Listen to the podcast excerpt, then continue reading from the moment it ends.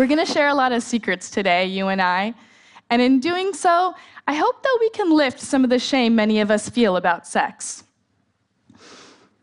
How many here have ever been catcalled by a stranger? Lots of women. For me, the time I remember best is when that stranger was a student of mine. He came up to me after class that night, and his words confirmed what I already knew. I'm so sorry, Professor. If I had known it was you, I would never have said those things. I wasn't a person to him until I was his professor. This concept, called objectification, is the foundation of sexism, and we see it reinforced through every aspect of our lives. We see it in the government that refuses to punish men for raping women. We see it in advertisements. How many of you have seen an advertisement that um, uses a woman's breast to sell an entirely unrelated product. or um, movie after movie after movie that portrays women as only love interests. These examples might seem inconsequential and harmless, but they're insidious, slowly building into a culture that refuses to see women as people. We see this in the school that sends home a 10 year old girl because her clothes were a distraction to boys trying to learn. Or the government that refuses to punish men for raping women over and over. Um, or the woman who is killed because she asked a man to stop grinding on her on the dance floor. Media plays a large role in perpetuating the objectification of women.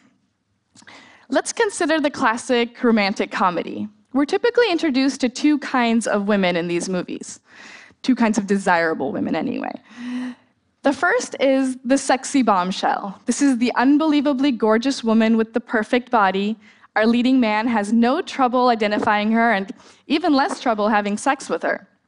The second is our leading lady, the beautiful but demure woman our leading man falls in love with despite not noticing her at first or not liking her if he did. The first is the slut.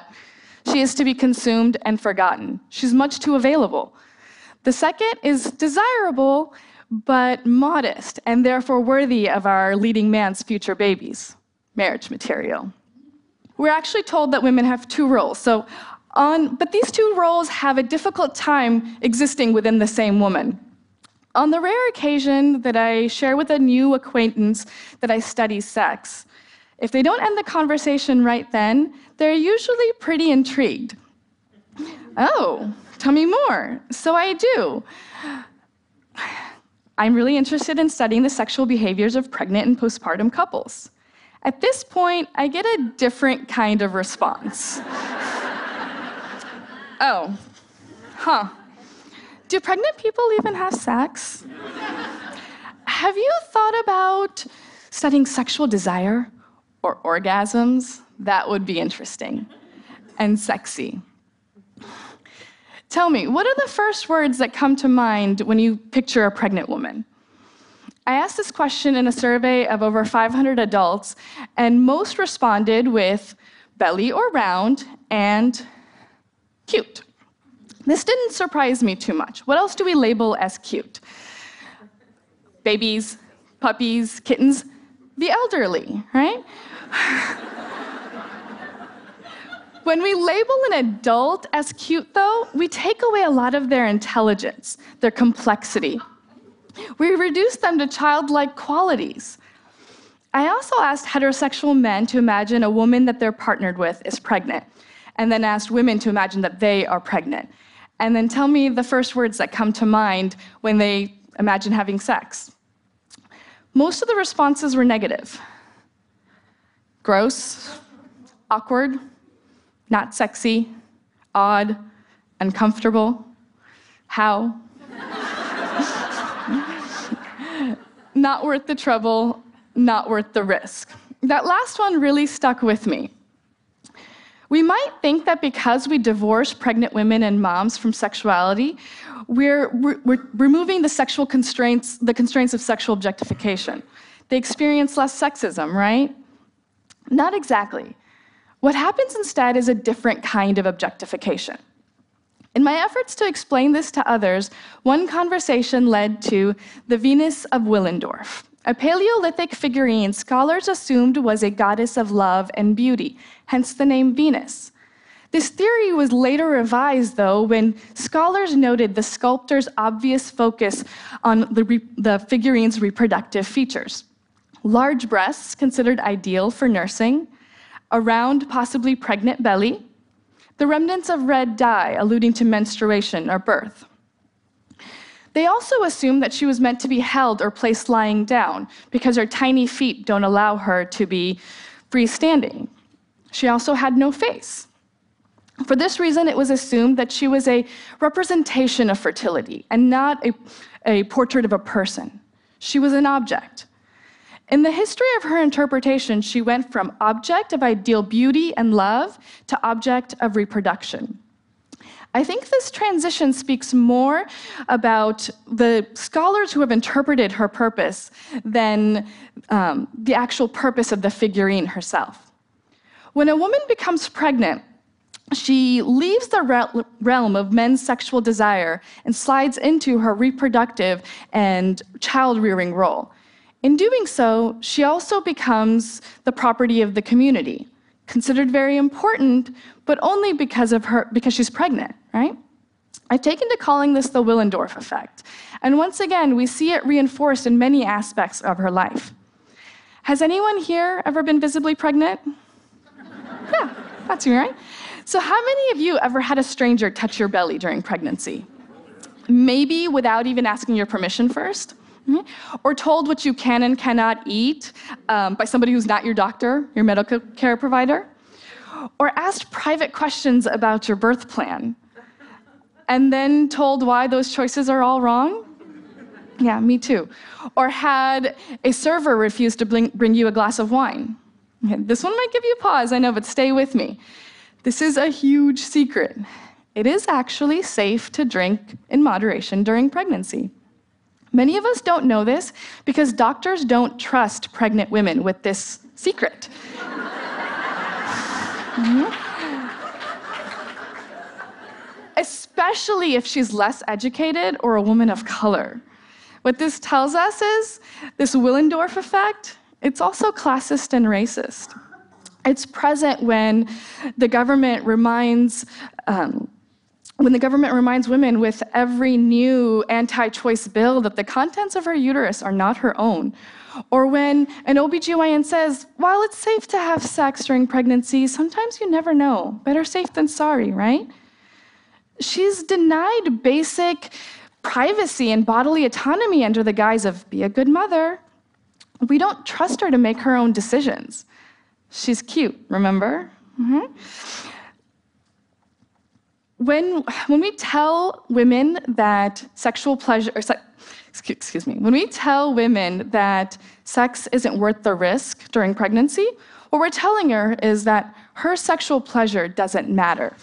So, what we are telling her is that she, in fact, doesn't matter, even though the needs of her, her fetus are not at odds with her own needs.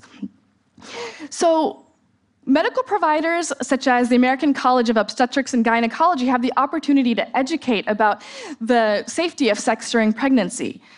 So, what do the experts say? ACOG actually has no public official statement about the, the safety of sex during pregnancy. Guidance from the Mayo Clinic is generally positive, but presented with a caveat. Although most women can have safely have sex throughout pregnancy, sometimes it's best to be cautious. Some women don't want to have sex during pregnancy, and that's okay. Some women do want to have sex during pregnancy, and that's okay too. What needs to stop is society telling women what they can and cannot do with their bodies.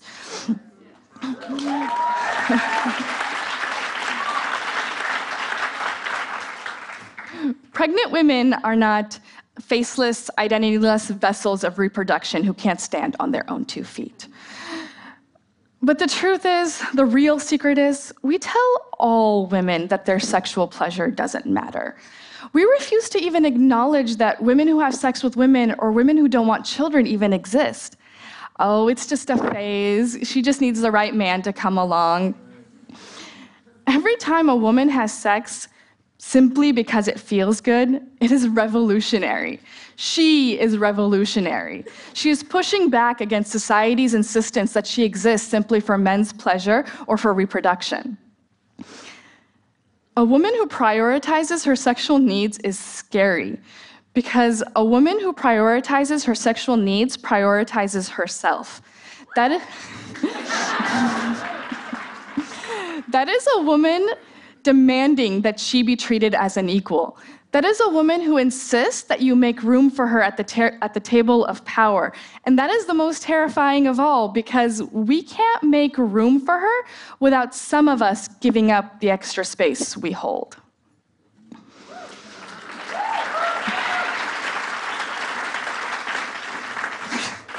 I have one last secret for you. I'm the mother of two boys, and we could use your help. Even though even though my boys hear me hear, hear me say regularly that it's important for men to recognize women as equals and they see their father modeling this, we need what happens in the world to reinforce what happens in our home. This is not a men's problem or a woman's problem. This is everyone's problem. And we all play a role in dismantling systems of inequality. For starters, we have got to stop telling women what they can and cannot do with their bodies.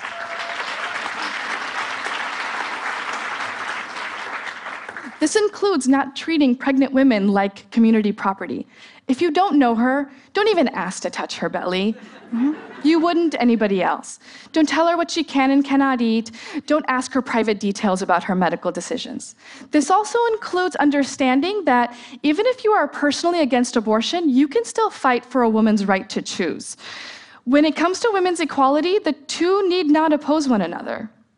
If you're somebody who has sex with women, prioritize her pleasure. If you don't know how, ask. If you have children, have conversations about sex as early as possible because kids don't look up sex in the dictionary anymore. They look it up on the internet. And when you're having those conversations about sex, don't center them on reproduction only. People have sex for many reasons. Some because they want a baby, but most of us have sex because it feels good. Admit it. And regardless of whether you have children or not, support comprehensive sex education that doesn't shame our teenagers.